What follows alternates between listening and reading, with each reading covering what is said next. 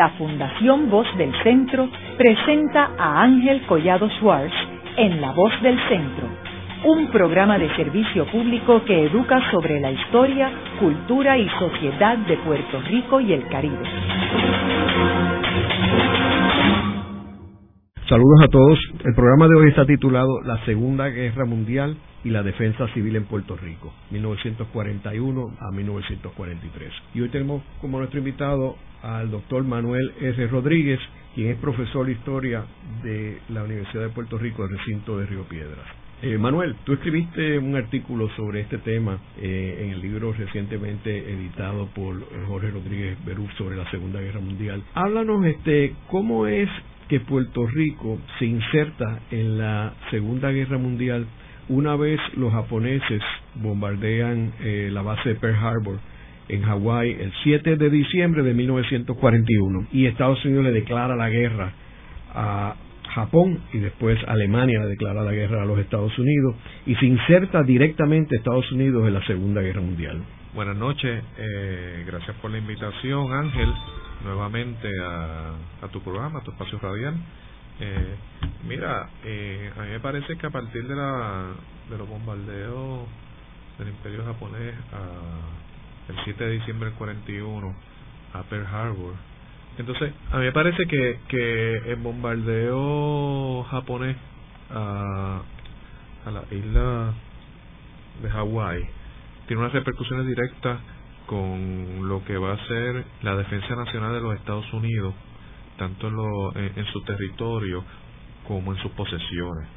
en ese sentido, eh, la guerra, en términos, un concepto más amplio, eh, va a estar dirigida eh, a las poblaciones como objetivo, que es un proceso que ya se estaba empezando a configurar desde siglo, de principios del siglo XX. me parece que, que eh, Eric Hobsbawm eh, trabaja eh, esta esta situación en su libro La era de los extremos y por consiguiente la naturaleza de lo que es la guerra cambia y concepto de la guerra y el diciembre 7 del 41 eh, es un ejemplo ¿no? De cómo a pesar de que el imperio japonés ataca una base militar, más adelante eh, nos vamos a percatar a partir ¿no? de, los bombardeos aéreos a Europa, eh, a Japón y a otros centros poblacionales y urbanos eh, en cual se están librando las batallas de la Segunda Guerra Mundial, las poblaciones se convierten en objetivos. Y en ese sentido, Puerto Rico es parte de ese proceso, ¿no?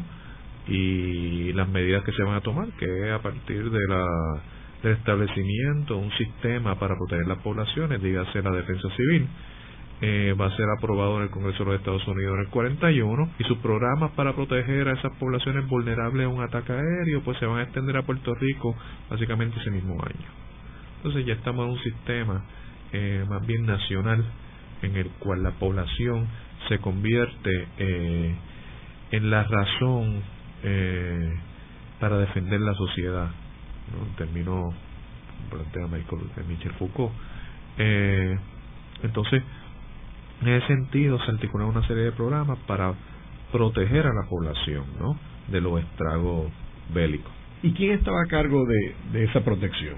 Bueno, básicamente eh, lo que nos vamos a, a, a topar es que a partir de la designación de, de, la defensa civil, la responsabilidad que recae sobre la defensa civil de proteger esas poblaciones, se van a se van a establecer un programa en la isla, una serie de programas que van a estar dirigidos a construir refugios para proteger a la población y de simulacro. Y básicamente eh, Manuel Toro, el director de la defensa civil a principios de la década del 40, va a ser sucedido por otra serie de directores eh, durante ese periodo inicial de la guerra. Que reportaba directamente al gobernador al gobernador, la Rexor Tower, que estuvo muy involucrado eh, en el en el proceso de, de no de, de, que de supervisar que los programas de la defensa civil estuvieran corriendo eh, eh, como se esperaba Tenemos que recordar que durante este periodo el gobernador de Puerto Rico era nombrado por el presidente de los Estados Unidos, no era electo por los puertorriqueños.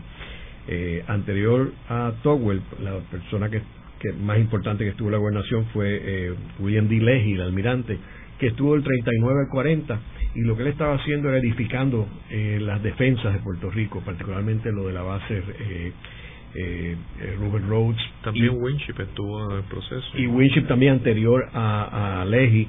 Eh, y entonces Tocqueville, que fue el último gobernador estadounidense de Puerto Rico eh, y el penúltimo nombrado por el presidente, eh, ya que Jesús Tepiñero fue el último gobernador nombrado por el presidente, pero fue era puertorriqueño.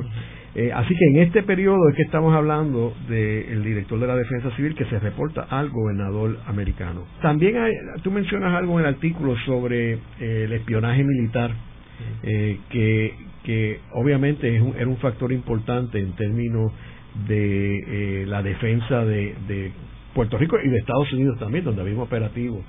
Tú mencionas en el artículo de que eh, mm. de que habían frentes diversos como el, eh, como el bombardeo aéreo y el espionaje militar industrial. Eh, que habían yo recuerdo Juan Manuel García Pasalagua cubría mucho ese tema de que habían este no no necesariamente policías o agentes velando las familias alemanas en Puerto Rico este en el caso de Puerto Rico en el caso de Estados Unidos eran los japoneses donde los lo, metieron en un campamento.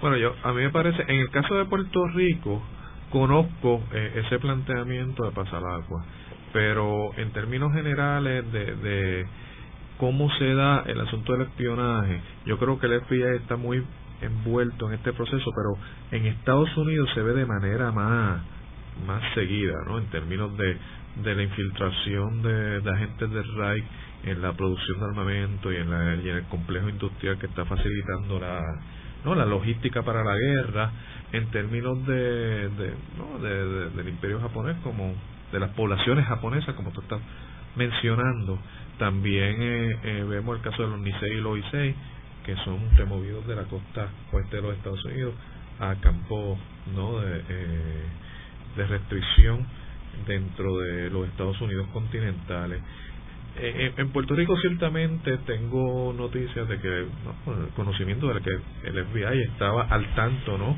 de la posibilidad de, espionaje industrial eh, dentro ¿no? de, de, ¿no? de, de, la del contexto de las actividades militares y civiles eh, en la isla pero en ese sentido eh, eh, eh esa esa área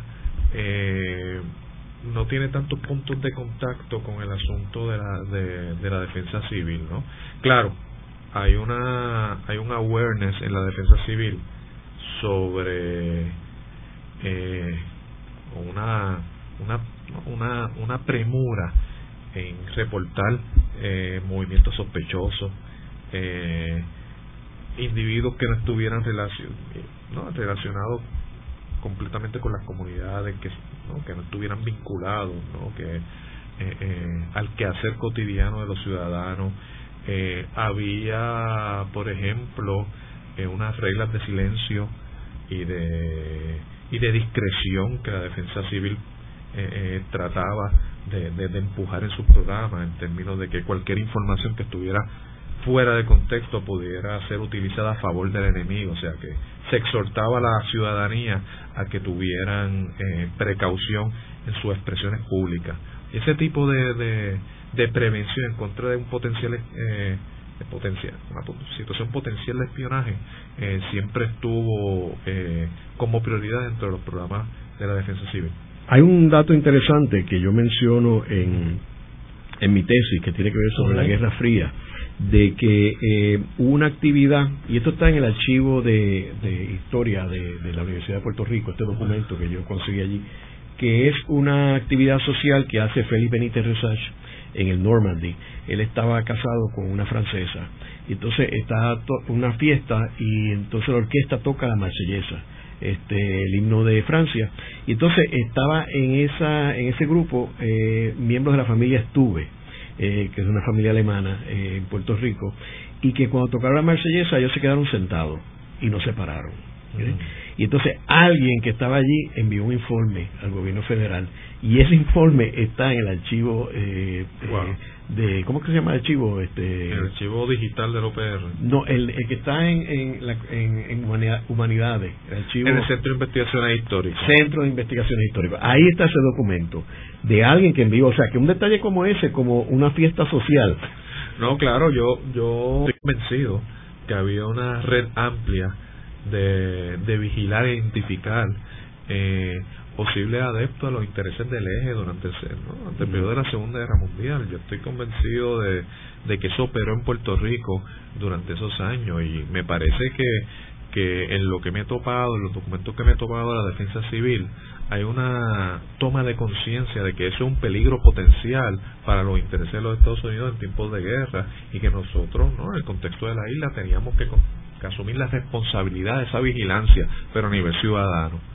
Y claro, lo que tú acabas de describir hace sentido con, con, esta iniciativa de la guerra civil, ¿no? Manuel, de la defensa civil, disculpa. Manuel, y en términos de los refugios, háblanos cómo se organizaron los refugios, en qué localización se hicieron, quién estaba a cargo. Pues mira, básicamente Towell asumió un papel protagónico en los refugios y en toda la iniciativa para defender la población, ¿no? Que me, me resultó curioso ¿no? que la preocupación de, de Togwell eh, en este tipo de proceso.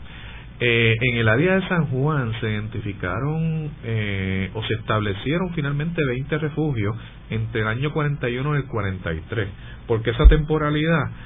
Porque en la medida que los aliados estaban ganando momentum, eh, el programa de los refugios empezó a declinar, ¿no? Porque la amenaza de un ataque aéreo a la isla pues disminuyó. Y también había un asunto que tenía que ver con, con la cuestión de los fondos adjudicados al programa, que eran muy escasos. Pero ciertamente se construyeron refugios en el área de, frente al Capitolio, en el Paseo de Covadonga, en, en el Paseo de la Princesa, habían refugios. Eh, y en otros lugares del viejo San Juan, ¿no? También se habilitaron los castillos de San Cristóbal y el Morro. Posteriormente se construyó este gran refugio que queda en uno de los fosos de San Cristóbal, en el lado lateral, que ahora lo está utilizando National Park Service como centro de visitantes y que es una estructura de la Segunda Guerra Mundial, que quizás es la estructura más paradigmática de, del proceso de, ¿no? de establecer refugios para poder proteger a las poblaciones de un ataque aéreo. Paralelo a eso, se establecieron o se identificaron ciertos edificios que por su fortaleza estructural podían ofrecer refugio a la población de San Juan. Aunque fueron identificados, no muchos de ellos fueron utilizados, pero esta práctica de utilizar eh, estructuras existentes para proteger a la población en caso de ataque aéreo eh, siguió y se extendió el periodo de la Guerra Fría, particularmente en la administración de, Kennedy más tarde en los 60.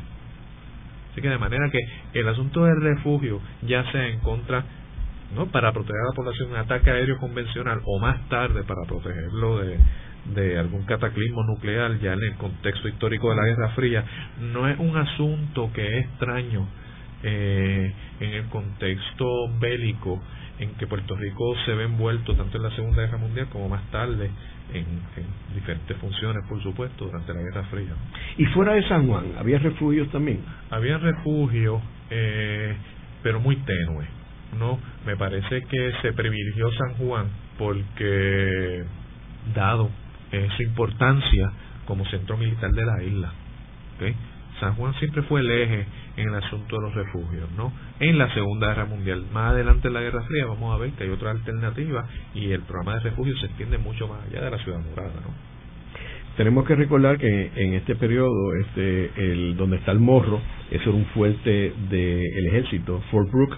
eh, también este eh, estaba el fuerte de Buchanan, o sea, estamos hablando de zona metropolitana, ¿verdad? Y entonces la base naval que es donde está el aeropuerto de Isla Grande y donde está llega hasta donde está Macardí también. Todos esos todos esos terrenos los tenía temporalmente. claro sí.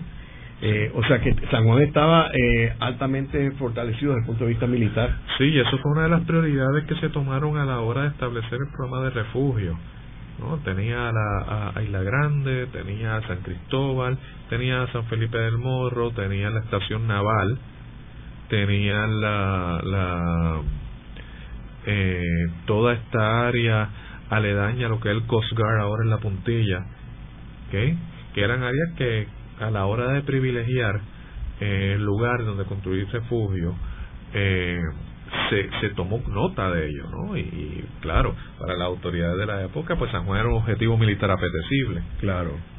Oye, eh, Manuel, y en términos de estos refugios, ¿hay algunos que, aparte de lo que hablamos de San Cristóbal, que es el más grande, ¿hay algunos de ellos que estén abiertos y las personas los pueden visitar? O? Mira, muchos de estos refugios han pasado desapercibidos.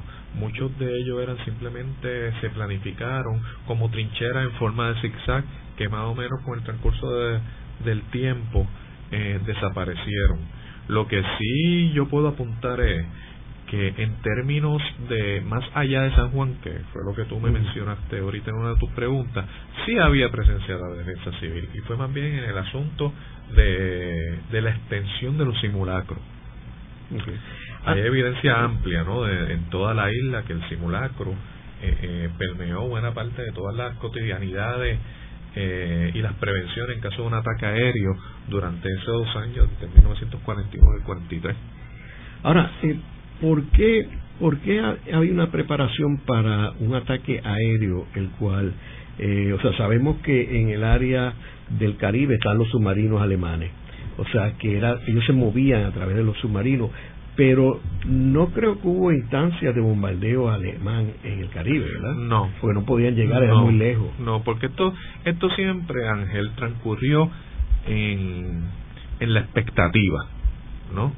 En la expectativa y en la posibilidad de que pudiera ocurrir. Ciertamente no ocurrió, aunque en algunos de los documentos que me he topado hay falsas alarmas de ataque aéreo en el área de Mayagüez que activa todo el sistema de simulacro y defensa civil, que resultan ser no eh, eh, eh, engañosos.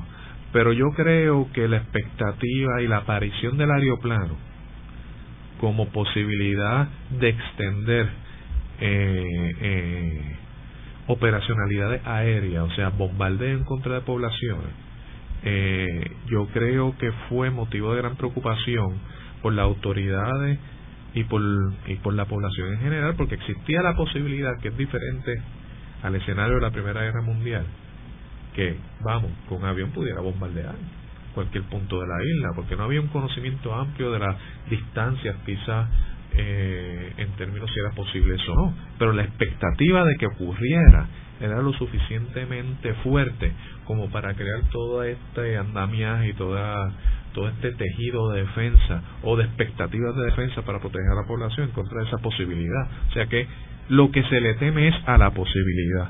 Claro, en la medida que transcurre ese, ese, esos, esos dos años, el 41 y el 42, 43, que ya la balanza de la guerra se está inclinando a favor de los agriados, esa posibilidad empieza a desvanecerse y con ella eh, buena parte del programa de defensa civil dirigido a proteger la población contra un ataque aéreo.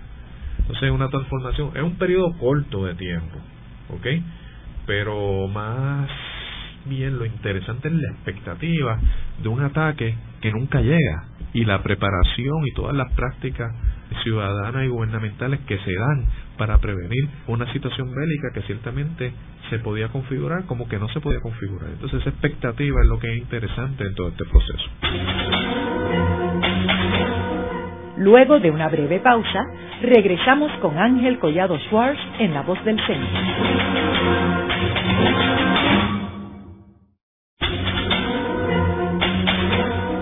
Regresamos con Ángel Collado Schwartz en La Voz del Centro. Continuamos con el programa de hoy titulado La Segunda Guerra Mundial y la Defensa Civil en Puerto Rico. Hoy con nuestro invitado, el doctor Manuel R. Rodríguez, profesor de Historia en la Universidad de Puerto Rico, en recinto de Río Piedras. En el segmento anterior estuvimos hablando sobre el rol que jugó la población civil de Puerto Rico en la Segunda Guerra Mundial, particularmente eh, a través de la defensa civil, y cómo se prepararon a través de eh, refugios, eh, para proteger la población eh, de un posible ataque aéreo que nunca vino. ya que lo que estaba presente en términos de eh, los alemanes en esta zona del mundo eran los submarinos del Caribe. Hablamos sobre los simulacros. ¿Qué es un simulacro? Eh, para el que no, no conozca la palabra, eh, en, términos de, de, una guerra y la importancia de él y el protocolo que se sigue. Mira, básicamente eh, el simulacro es una especie de práctica ante una catástrofe que puede ocurrir. Actualmente en Puerto Rico se, se los simulacros se articulan alrededor de, de, eventos naturales como podrían ser los tsunamis, que han habido varios. Lo el problema del simulacro es que usualmente la gente, tanto en la Segunda Guerra Mundial como en los tsunamis, no se los toma en serio. Entonces, eso, eso presenta un problema a los gobiernos porque pierden la oportunidad de adiestrar o de exponer a la población a la posibilidad de los efectos de un ataque bélico o de un desastre natural, ¿no? Y el simulacro viabiliza la posibilidad de, o eleva las, las posibilidades de supervivencia de la población. En el caso de Puerto Rico, el simulacro eh, en esos tres años que, que está operando de manera intensa la defensa civil se va de diferentes registros. Por ejemplo, Towell, como te mencioné ahorita, eh, eh, es un entusiasta colaborador de, los procesos de simulacro de la defensa civil y le otorga una, una prioridad máxima. ¿no? ¿Qué uno, ¿Cómo era el simulacro típico de la defensa civil? Bueno, por ejemplo, se exhortaba, usualmente eran de noche, se exhortaba, por ejemplo, que el tránsito vehicular fuera el mínimo, había una presencia fuerte de las autoridades tratando de, de provocar o de, o, de establecer, quiero decir, el orden eh, durante esos procesos de simulacro. Los carros tenían que ir a menos de 20 millas, tenían que tapar su foco, tenían que, que, que guiar a 150 pies uno de otro. Eh, solamente se iba a permitir eh, automóviles o vehículos de motor de servicio público, carros eléctricos, ferrocarriles que todavía estaban transitando en San Juan para esa época. Se iban a mantener las comunicaciones al mínimo, se iban a apagar las luces del alumbrado público eh, y una serie de medidas como una especie de checklist. ¿Y se anunciaban esos simulacros? Usualmente se anunciaban, buena parte del tiempo. Inclusive, aquellos que, que fueran sorprendidos en medio de una película, había un protocolo ¿no? para abandonar la sala de cine. Eh, si eran por el día, se le exhortaba a la ciudadanía eh, mantener las líneas abiertas de la escuela, en caso de que hubiera que comunicarse con carácter de premura para sacar a los niños de la escuela o sea que se le aceptaba paz a los padres, ¿no? Que no se que no cayeran en un estado de histeria a la hora de la posibilidad de un ataque y que y que mantuviera esa línea abierta. También se mantenía eh, eh, eh, a nivel municipal una disciplina en cuanto a la, a la rigurosidad de, de estos simulacros. Me he topado que a nivel municipal se tomaba más en serio eh, fuera de San Juan los ataques, la posibilidad de, de ataque aéreo y de, y de proteger a las poblaciones. Por ejemplo, en el caso de Ponce, eh, hay una, estaba en uno, repasando unos documentos y en una de las comunidades, en una de las barriadas de Ponce, se denuncia el almacenamiento ilegal de gasolina. Nada, todo esto con el mercado negro que es la Segunda Guerra Mundial y la peligrosidad en caso de que haya un fuego eh, y haya un ataque aéreo que pudiera llamar la atención a aviones enemigos se prohibió en Barceloneta, por ejemplo, la quema de caña, de bagazo de caña por la noche, para evitar ¿no? que, el resplandor del fuego pudiera traer ataque enemigo. ¿no? Entonces, en la manera que se, que de la misma manera que se tomaba en serio a nivel municipal, también ah, eh, había otra instancia que el simulacro era una gran fiesta. O sea, la alarma, eh, la cuestión de salir de la cotidianidad, eh, provocaba entre la población una excusa a veces para tirarse a la calle a fiestar. Entonces, en ese sentido, la autoridad en algún punto, ya acercándonos al año 42-43, trata de, reglamentar los simulacros, so pena de, de, acciones legales en contra de aquellos que no acataran lo, ¿no? la alarma eh, de una manera más seria. ¿Y la policía jugaba un papel importante en esos simulacros? Ellos, ellos particularmente los correspondientes al tránsito vehicular, velaban porque se llevaran a cabo los protocolos eh, eh, necesarios para mantener los vehículos en movimiento, que estuvieran las luces debidamente eh, eh limitadas. O sea, te, te obligaban a poner, por ejemplo, eh, papel en los faroles y dejar simplemente dos centímetros, dos pulgadas, de, eh, dos pulgadas más bien de, de visibilidad en los faroles para evitar el resplandor, ¿no? Porque buena parte del simulacro estaba basado en el oscurecimiento y una vez que tú oscureces todo y que sume a Puerto Rico en tiniebla, es más difícil para el enemigo precisar los objetivos de un posible ataque. Entonces, eso era una prioridad para, ¿no? para la defensa civil eh, a la hora de, implementar los simulacros. Y, los, y la gente se enteraba, me imagino que por la radio y por una sirena, ¿verdad? La radio y la sirena era, era jugar un papel indispensable, ¿no? Por ejemplo, una sirena de dos, la, duración de la sirena determinaba eh, si el ataque era inminente, si era, cuándo se sabe el ataque, había un ciertos toques y ciertos tonos que, que determinaban la proximidad del ataque. Entonces, ese tipo de información se le hacía llegar a, a, la población. Inclusive, como te mencioné ahorita, en el área de Mayagüez eh, eh, hay una hubo una falsa alarma ¿no? de, de, de, un ataque inminente que después severamente criticada por la autoridad de la isla, ¿no? Como una chiquillada y que con este tipo de cosas no se juega, porque el gobierno se asumía la seriedad de, de la posibilidad de esos ataques. De manera que, que, que al final, entre el 42 y el 43, un ambiente muy, muy particular en términos de, de cómo se da el simulacro, de las posibilidades del simulacro, de cómo se acoge en la, en la población y de la preocupación de las autoridades a la hora de que de demostrar efectividad en el simulacro. ¿no? Y también iban a los refugios. Se supone que para alguna parte de la en el caso de San Juan, sí. Porque había en San Juan ya para el 42 hay espacio para refugiar alrededor de 6.000 personas, pero ese no es el caso del resto de la isla. Básicamente no hay para dónde correr en caso de un supuesto ataque aéreo, de manera en el área de, de San Juan funciona parcialmente la ocupación de los refugios. En el resto de la isla es muy difícil. Ahora, digo, 6.000 personas es, un puñado de personas. Eso era un motivo de preocupación para las autoridades a cargo de la defensa civil. No, en realidad ellos estaban muy conscientes que la capacidad de refugiar de manera efectiva a la población de San Juan era completamente ineficiente. ¿Y quién escogía esos 6.000 personas que iban a estar refugiados? Eso es una gran pregunta. a mí me parece que la lógica de eso residía en que si te se first come first serve, o sea, el primero que llega es el primero que se refugia, pero no hay como un movimiento coordinado que yo tenga conocimiento para trasladar a esas personas de donde están a, de refugio.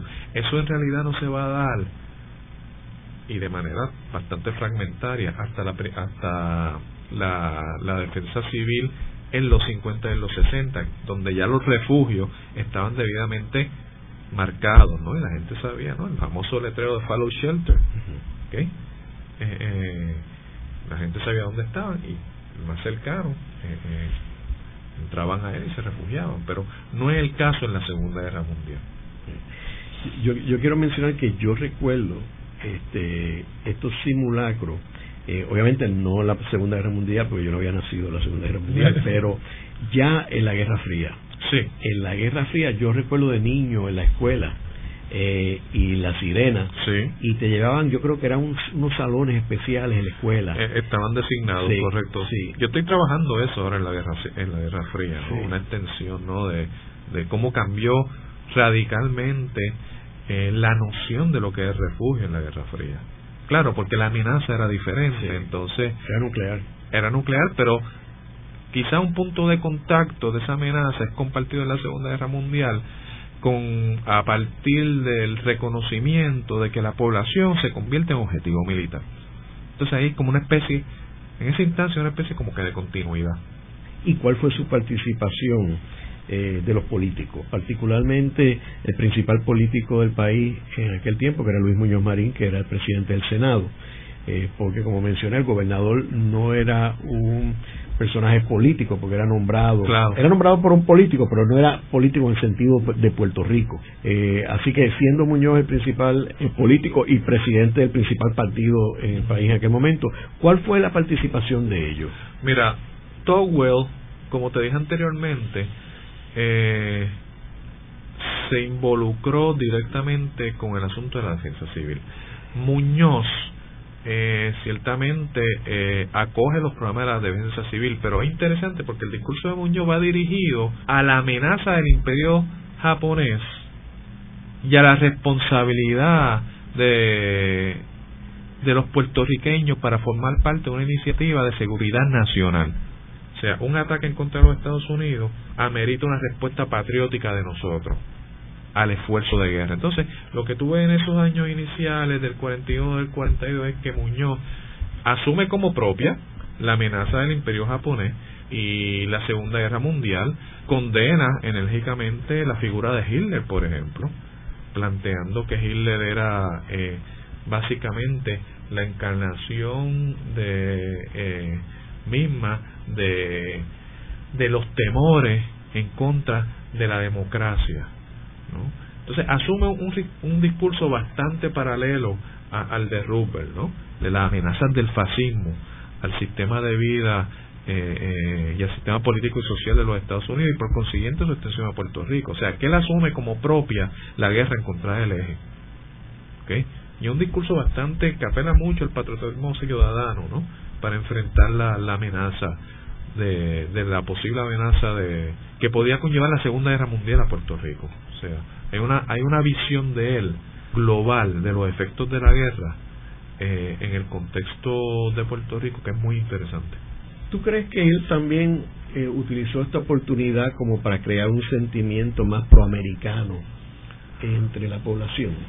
Mira, yo el lenguaje que se desprende de los documentos que tienen que ver con los años iniciales de la Segunda Guerra Mundial no me da un sabor que sea un, un proamericanismo ultranza, sino más bien un deber ciudadano en contra de, de, las posibles amenazas del eje.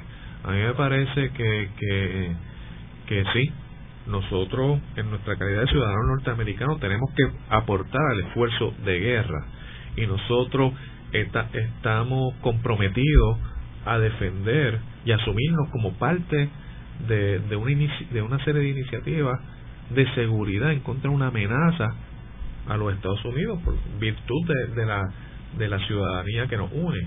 Pero más no suena a precisamente a, a, una cuestión de un americanismo ultranza, sino una especie de pacto ciudadano como parte de un esfuerzo de guerra. Por lo menos esa es la manera en que yo veo que él lo maneja a partir de su mirada a la Segunda Guerra Mundial. Eh, Manuel, ¿y cómo afectó todos estos simulacros y todos estos preparativos para un posible ataque, eh, el suministro de alimentos a Puerto Rico, eh, viendo que Puerto Rico es una isla y que, y que tiene que traer por mar eh, sus alimentos y sabiendo, como mencionábamos anteriormente, que había submarinos alemanes. Mira, ya amarrando un poco con Muñoz, eso sí que es una preocupación fuerte de Muñoz y se ve también a lo evidencia a lo largo de toda la documentación de la época hay una hay una creciente eh, eh, eh, preocupación porque los suministros a la isla se viera más bien afectados eh, por los submarinos ¿okay? y porque esa línea vital entre los Estados Unidos eh, y Puerto Rico se viera afectada que es un poco no todo este asunto que ha traído ahora el debate de la ley de cabotaje y de y, y de la no de la dependencia alimentaria que tenemos de los Estados Unidos pues imagínate en tiempos de guerra en que esto puede ser eh, interrumpido eh, eh, de manera inmediata si por ejemplo hunden un barco de suministro o una serie de barcos de suministro pues para Muñoz eso era una preocupación eh, Aparte que, había, aparte que había menos barcos disponibles para llevar suministros claro, porque, eran utilizados para armas. prioridades, correcto. Pero entonces, a mí lo que me parece es que hay una especie de replantearse cuál es el lugar del gobierno eh, en la vida cotidiana de los ciudadanos, o sea, cuál es la responsabilidad gubernamental. Y hay unas transformaciones en esas miradas biopolíticas de la responsabilidad del gobierno, o sea, de potenciar el bienestar de las poblaciones, no simplemente en la administración colonial, ¿okay? Estamos hablando de que las perspectivas del gobierno en su relación con la población se transforman a partir de, de, lo que de lo que es la guerra total, o sea, ya no es una cuestión de administración y no es una cuestión solamente de imponer un poder soberano, sino de una instancia de que el gobierno se reconoce que tiene la responsabilidad de potenciar la vida ante catástrofes naturales o políticas, ¿no? Entonces, a mí me parece que esa transformación se acelera con la presencia de la Segunda Guerra Mundial en Puerto Rico, ¿no? Esa, quizá un poco eh, en la línea de lo que trae el nuevo trato, ¿no? De, de, lo que es el bienestar, de la, de la responsabilidad del bienestar público que debe mostrar el gobierno. Yo creo que eso es parte de ese proceso, que como te dije, se inicia con el nuevo trato, la PRERA, la PRA, pero la guerra también muestra unas posibilidades y unas condiciones para que esa racionalidad del gobierno se transforme. ¿Y se transformó? Yo entiendo que sí, yo creo que la responsabilidad, cómo se ve la relación del gobierno con los ciudadanos, más allá del registro de lo administrativo y, y no de adjudicar, ¿no? El gobierno tiene una responsabilidad en mantener o no mantener una línea de, de, responsabilidad en, salvaguardar el, el, el, el, bienestar de la población, que era una cuestión que, que lo vemos en la transformación de las funciones del Estado con, con sus constituyentes del siglo XIX, ya, final, ya a mediados del siglo XIX, en los 40, en los 50, ese proceso parece consolidarse, ¿no? O sea, el Estado sí tiene una responsabilidad que se da tanto en tiempos de precariedad económica como de precariedad bélica. Entonces, yo creo que eh, a la, en la mirada del ciudadano promedio, eh, eh, ese tipo de transformación que se da, de esa responsabilidad, se hace patente en esos años de la guerra. Proceso que, como te había mencionado antes, empieza ya en los 30 en el caso de Puerto Rico. Haremos una breve pausa, pero antes los invitamos a adquirir el libro Voces de la Cultura, con 25 entrevistas transmitidas en La Voz del Centro. Procúrelo en su librería favorita o en nuestro portal.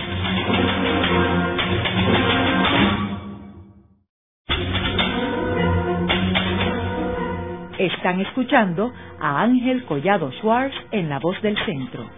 Ahora pueden accesar a toda hora y desde cualquier lugar la colección completa de un centenar de programas transmitidos por La Voz del Centro mediante nuestro portal www.vozdelcentro.org.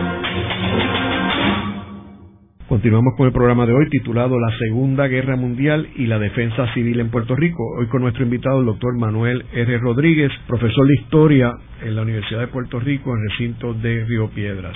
¿Qué rol tuvo la prensa en términos de anunciar eh, lo que está sucediendo en el país, en términos de los preparativos de la población para la Segunda Guerra Mundial?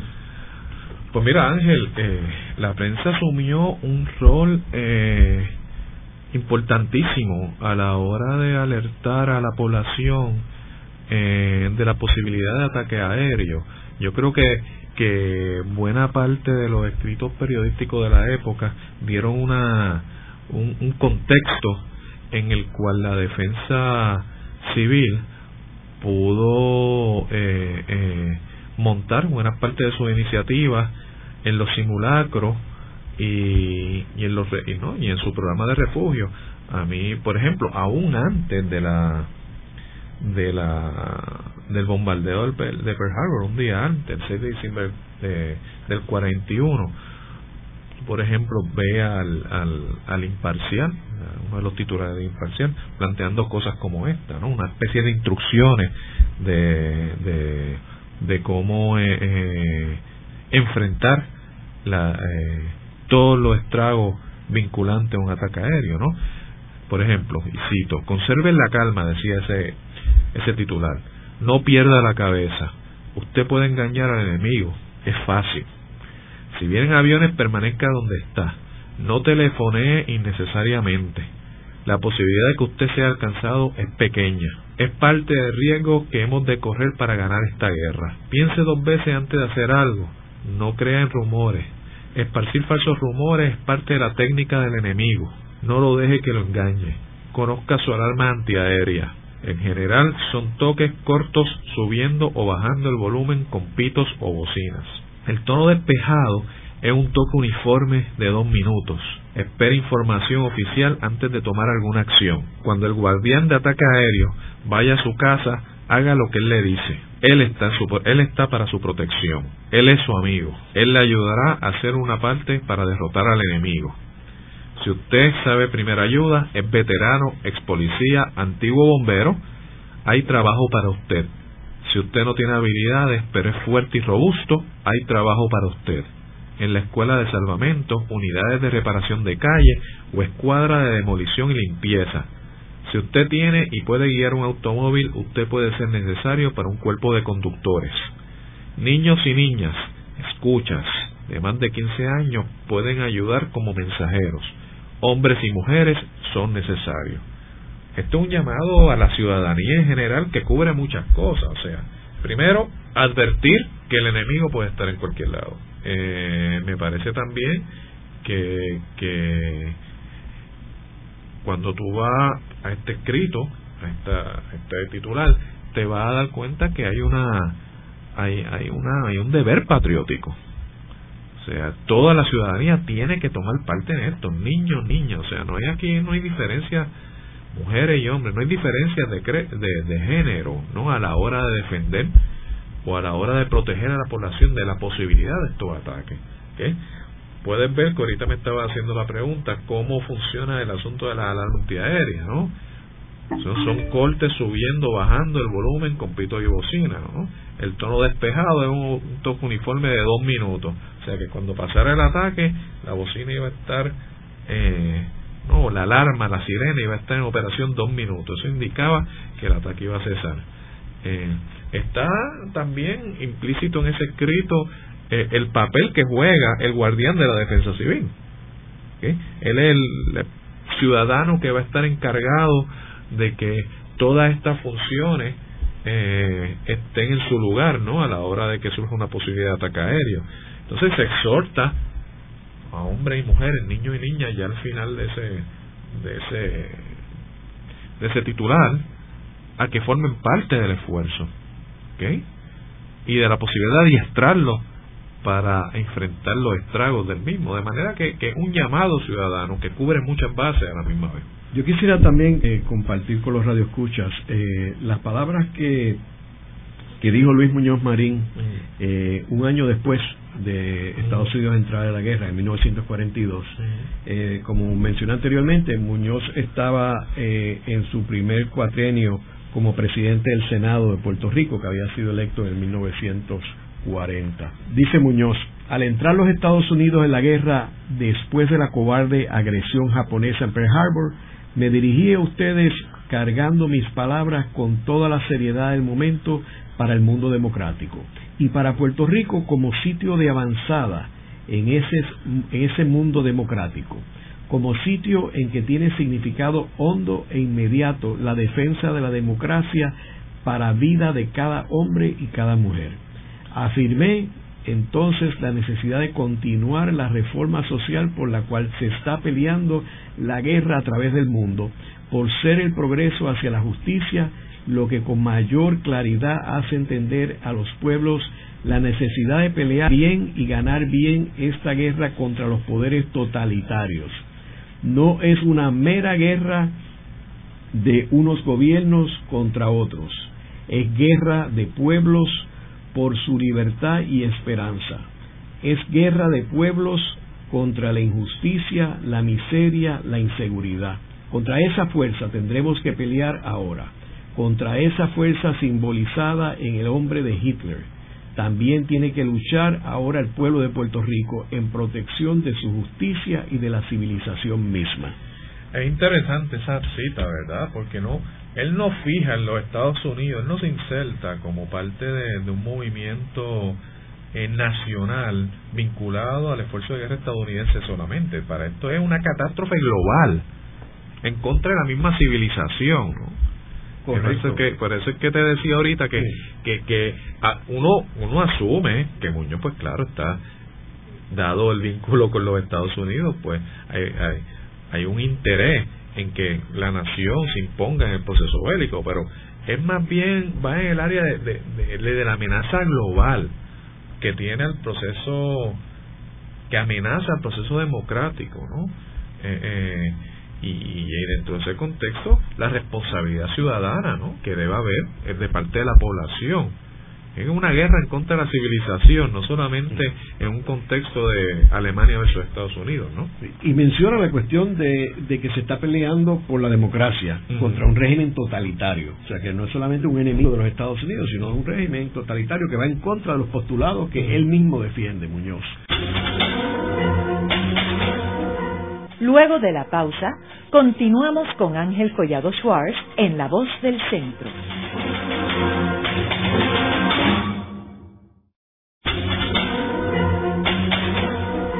Continuamos con la parte final de La Voz del Centro con Ángel Collado Schwartz.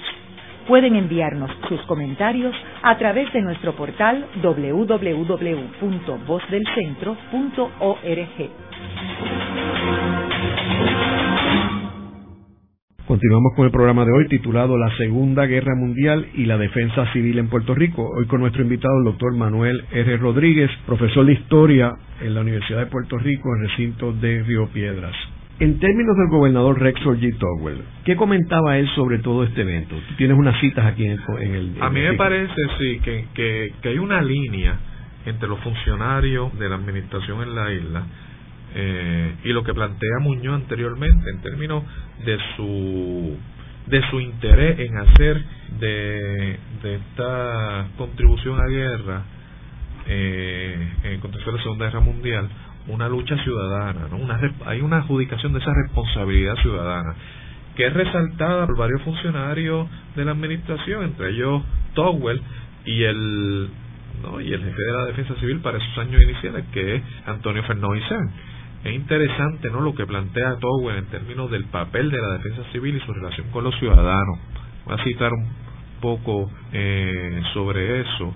Towell dice en el año 41, 42, cada uno de vosotros tiene el deber de cumplir y si vosotros que me escucháis no habéis descubierto hasta ahora en qué consiste ese deber, estáis retrasados y debéis inmediata, ver inmediatamente el mejor modo de ayudar también cuando sobrevenga el peligro. Podéis averiguarlo hablando con el vigilante o el policía de la vecindad, oyendo a los cuarteles de la defensa civil en vuestro distrito. Si no habéis ya aprendido a hacer esto, debéis comenzar ahora mismo a consideraros como parte integrante del ejército civil, que ha de ser adiestrado para el cumplimiento de sus diversos deberes, tal y como son los hombres del ejército y la marina. En la defensa civil hay algo para hacer para cada ciudadano y todos los ciudadanos deben realizar su parte. O sea, para, básicamente la defensa civil en los ojos de Towell es un ejército de civiles que complementa a las Fuerzas Armadas. ¿no?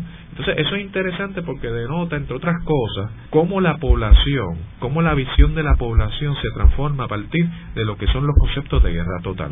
Porque el concepto de guerra total, la población es parte del conflicto, no queda aislada del conflicto. O sea, ya la posibilidad de que los campos de batalla queden a cientos de millas de, de, tu casa eh, no es suficiente, porque las tecnologías bélicas de mediados del siglo XX cambian esa relación entre los sujetos y el conflicto bélico. O sea, el ataque aéreo o el ataque de las fuerzas enemigas puede ocurrir en cualquier momento y en cualquier contexto. ¿Ok? Por eso es que es la premura y la preocupación de la, de la aviación. Que si nunca llegó, como todos sabemos, fuimos agraciados, eh, pues todos lo sabemos, pero de nuevo es el asunto de la premura, de la catástrofe que no llega, pero que no sabemos si va a llegar. Y cómo esa expectativa, de una u otra manera, como que militariza a la ciudadanía. O sea, toda esta metáfora de Towell de trabajar con, con el ciudadano eh, como parte de las Fuerzas Armadas eh, se juega en esa cita, ¿no? Parte de un ejército, una iniciativa como tal. Entonces, otros funcionarios del gobierno como Antonio Fernó y CERN van en esta misma línea, ¿no?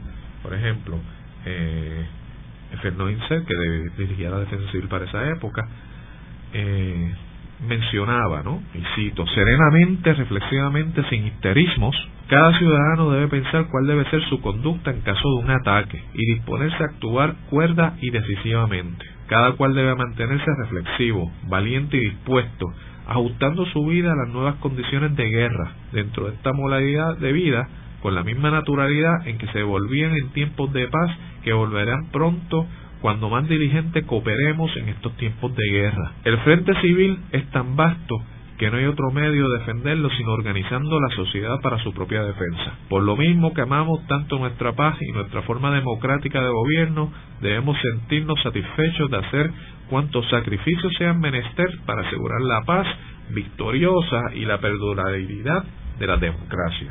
O sea, hay una transferencia de la responsabilidad para enfrentar una emergencia nacional que va más allá de las Fuerzas Armadas, es la ciudadanía la que asume no las riendas de esa defensa. Entonces, en ese sentido es como una especie de, de redefinición de lo que son las relaciones entre el gobierno y los ciudadanos a partir ¿no? de, de, la emergencia y la premura de la guerra. Porque tenemos que concientizarnos de que la población en realidad es la que, la población civil es la que es responsable de la defensa del territorio, porque los soldados están fuera. O sea, había muy pocos soldados aquí en realidad. Sí, ¿no? Y, y, y, entonces tú le estás dando una especie de empowerment a los ciudadanos, a la ciudadanía, concientizarlo que la guerra está cada día en sus vidas, que no es un asunto que solamente pelean los soldados a cientos de millas de donde tú estás. O sea, hay un frente de guerra en el patio de tu casa, en tu comunidad, en tu entorno, y tienes que asumir la responsabilidad. O sea, y eso entonces el gobierno queda como, eh, como facilitador de ese proceso. Entonces eso cambia esa expectativa, esas miradas. Yo quisiera terminar el programa con una, una cita del Imparcial de 1942 sobre la defensa civil que resume en realidad lo que el, papel de la defensa civil. Eh, dice, la defensa civil, como en todas partes del mundo, se ha organizado por la necesidad que conlleva la guerra. Consiste fundamentalmente organizar la defensa de la población civil de suerte que ésta sufra el menor riesgo posible cuando se produzca una emergencia. Al margen de las actividades prácticas de defensa, el propósito principal consiste en realizar labor educativa para inculcar en el ciudadano la necesidad absoluta de atenerse a las reglas promulgadas. La guerra actual está muy distante de los conflictos que registra la historia del pasado. Los medios rápidos de transporte y comunicación trasladan a la población civil a las líneas de combate y los expone tanto como a los hombres del ejército y la marina. Esta verdad debe ser comprendida por nuestros ciudadanos. E, ese es el rol de la defensa civil. Es básicamente es una especie de partnership con el Estado y en ese sentido es, eh, eh, es, importante o interesante cómo ese partnership se da a partir de una emergencia nacional, que es la guerra, ¿no? cómo se, se viabiliza esas relaciones y ciertamente cambian la mirada de la responsabilidad de los gobiernos y de la manera en que los pobladores y los ciudadanos ven a las instituciones que los representan. En ese sentido, la guerra ejerce una transformación en ese tipo de relación. ¿Y hubo algún problema con la defensa civil en Puerto Rico durante este periodo? ¿Tú encontraste algo en tu investigación? Bueno, yo creo que hay tensiones en el momento en que se trata de, de, de reglamentar los simulacros, por ejemplo, y que la gente resiente de que si tú no participas en el simulacro van a haber repercusiones legales, hay, tensiones, pero esas tensiones se desarticulan o pierden su potencia, digamos, en la medida en que el programa de simulacro y la defensa civil va perdiendo eh, eh, preeminencia en ese año 42-43, que es cuando la, la, la guerra está empezando a perfilarse a favor de los aliados. En el programa de hoy hemos discutido el rol de la defensa civil eh, durante la Segunda Guerra Mundial en Puerto Rico, particularmente en el año 41 al 43.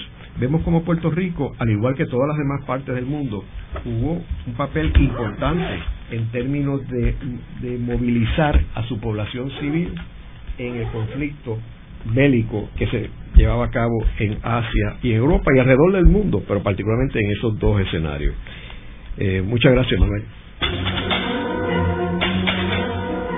Esta ha sido una producción como servicio público de la Fundación Voz del Centro. Los invitamos a sintonizarnos la próxima semana a la misma hora. Y recuerden que pueden adquirir el libro Voces de la Cultura en su librería favorita o en nuestro portal.